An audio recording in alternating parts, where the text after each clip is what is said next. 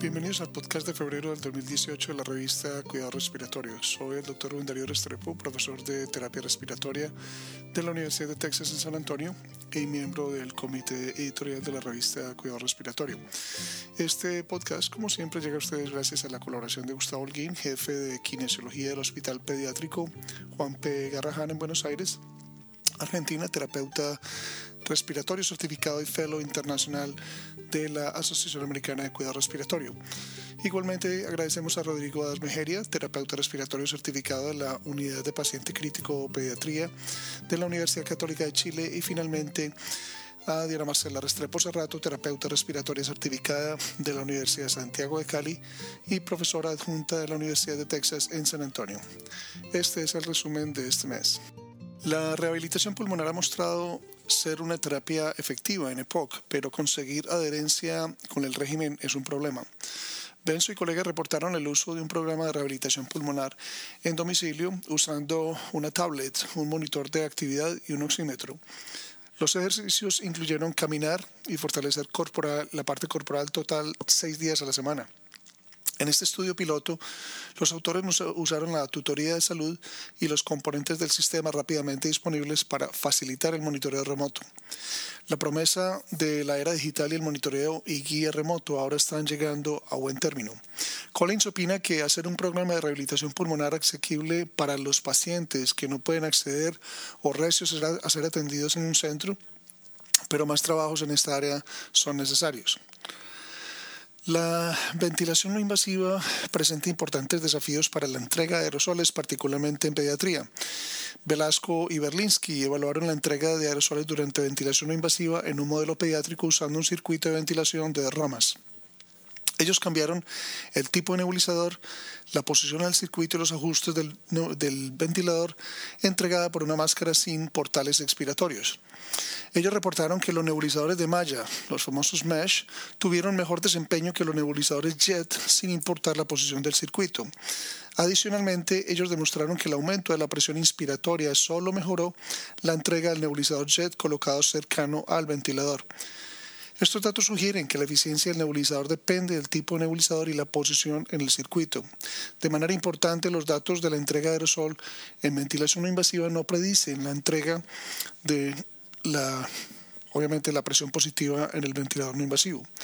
Su y Ma contrastan el rol del, del circuito en ventilación invasiva como un reservorio comparado con la ventilación no invasiva, donde una, una fuga fuga fija resulta en pérdida de droga a la atmósfera. Las cánulas nasales de alto flujo son ampliamente usadas en niños y adultos como buenos resultados, con muy buenos resultados. El mecanismo de acción incluye el lavado del espacio muerto anatómico, el desarrollo de una presión al final de la expiración y una entrega consistente del FIO2. Nielsen y colegas evaluaron la cánula nasal de alto flujo en modelos de lactante, niño y adulto.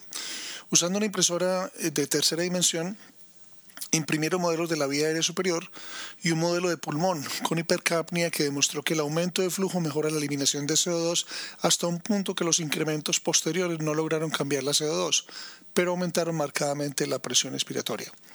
De manera no sorpresiva, la respiración con boca abierta disminuye significativamente la presión expiratoria. Estos datos ayudan a definir los cambios observados clínicamente con las cánulas nasales de alto flujo. Los modelos mecánicos del sistema respiratorio son frecuentemente basados en supuestos y valores de sujetos normales. Esto deriva en una multitud de estudios con modelos pulmonares usando una amplia variedad de valores para la distensibilidad y resistencia. Arnal y otros intentan conducir este estudio para evaluar los valores de distensibilidad y resistencia de un grupo de sujetos en ventilación mecánica con pulmones normales, EPOC y SRA Consistentes con la patología, los sujetos EPOC tuvieron valores de, alto, de alta resistencia y extensibilidad, mientras que los sujetos con SRA estuvieron asociados con distensibilidades más bajas. Estos datos pueden ser usados para describir los modelos mecánicos de enfermedad usando datos conseguidos clínicamente. La medición de presión esofágica ha mostrado ser útil en la selección de PIP en sujetos con distensibilidad de la caja costal alterada y poder monitorizar el trabajo respiratorio. Un tema en la monitorización de la presión esofágica es la correcta instalación del catéter para que la presión transpulmonar pueda ser determinada. y colegas describieron una alternativa a la típica prueba de oclusión para cerciorarse de la colocación apropiada usando el método de colocación según el ciclo cardíaco. Ellos encontraron que podrían tener mayor confiabilidad en la detección de postura inadecuada del balón esofágico. Llevar este método a la práctica podría aumentar la confiabilidad de las mediciones de presión esofágica. Hodge y colegas también evaluaron el uso de balón esofágico en en un modelo pediátrico y ellos encontraron que el llenado óptimo del balón previene tanto la sub y sobreestimación de presiones simuladas. Estos datos sugieren una necesidad de mejorar los catéteres esofágicos para pediatría y la determinación del volumen óptimo de llenado para la precisión de la medición. La insuflación-exsuflación mecánica fue introducida en los 1950s y ha mostrado mejorar la limpieza de secreciones en sujetos con enfermedad neuromuscular.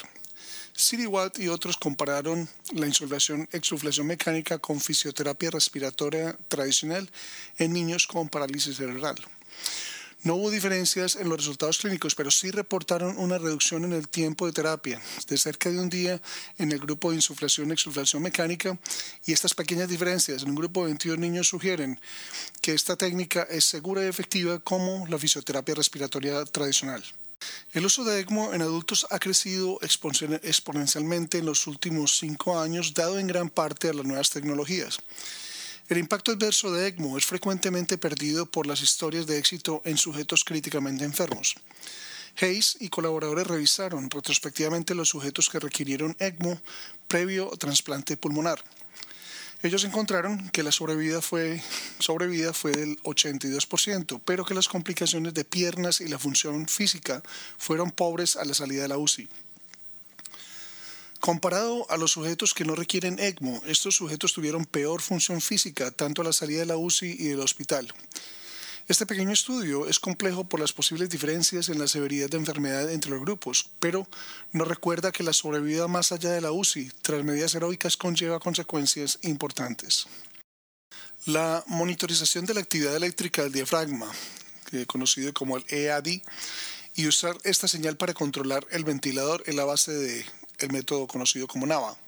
Sin embargo, monitorizar esta EDI solo puede tener alguna utilidad en determinar sincronía y trabajo respiratorio del paciente.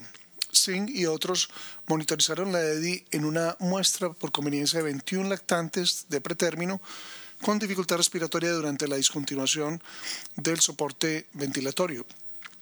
Ellos encontraron que el bajo peso al nacer y una menor edad gestacional estaba asociado con falla de extubación. El promedio de pico no discriminó entre falla y éxito. Por otro lado, en un grupo de pacientes pediátricos tras cirugía cardíaca, Crowley y colaboradores revisaron retrospectivamente si el uso de NAVA invasivo y no invasivo. Esto lo hicieron en 28 sujetos que demostraron que NAVA estaba asociado con menores presiones pico y presiones medias de la vía aérea comparado con ventilación convencional. Desafortunadamente no hubo protocolo o consistencia en la aplicación de ventilación convencional, limitando el significado de estos cambios en la vía aérea. Los autores concluyen que NAVA fue efectivo tras cirugía cardíaca, pero no lleva a cambios clínicos que puedan ser dilucidados en este diseño de estudio.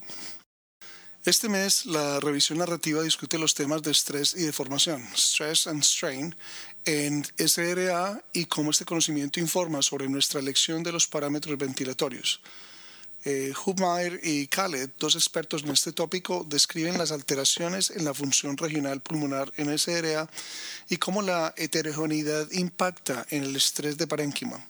Esta investigación ayuda a explicar las recomendaciones actuales para el manejo del SRA y ayuda en la interpretación de ensayos clínicos recientes. Bahaman y colegas nos brindan una revisión sistemática con respecto a la elección de la interfaz adecuada para ventilación no invasiva en falla respiratoria aguda.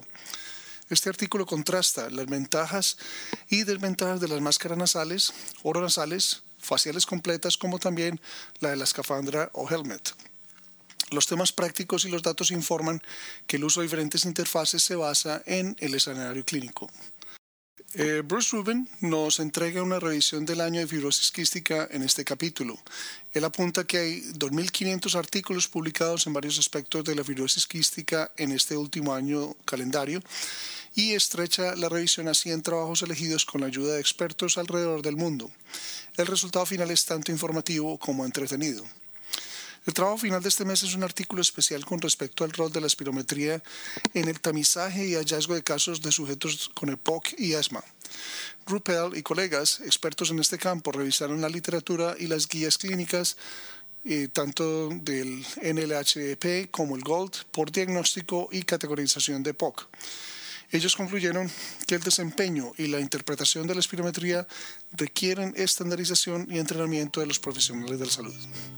Los esperamos el próximo mes. Para recibir el contenido tanto de esta edición de la revista como de las pasadas, visite nuestra página web www.rsjournal.com y allí podrá suscribirse para recibir los podcasts de las próximas ediciones.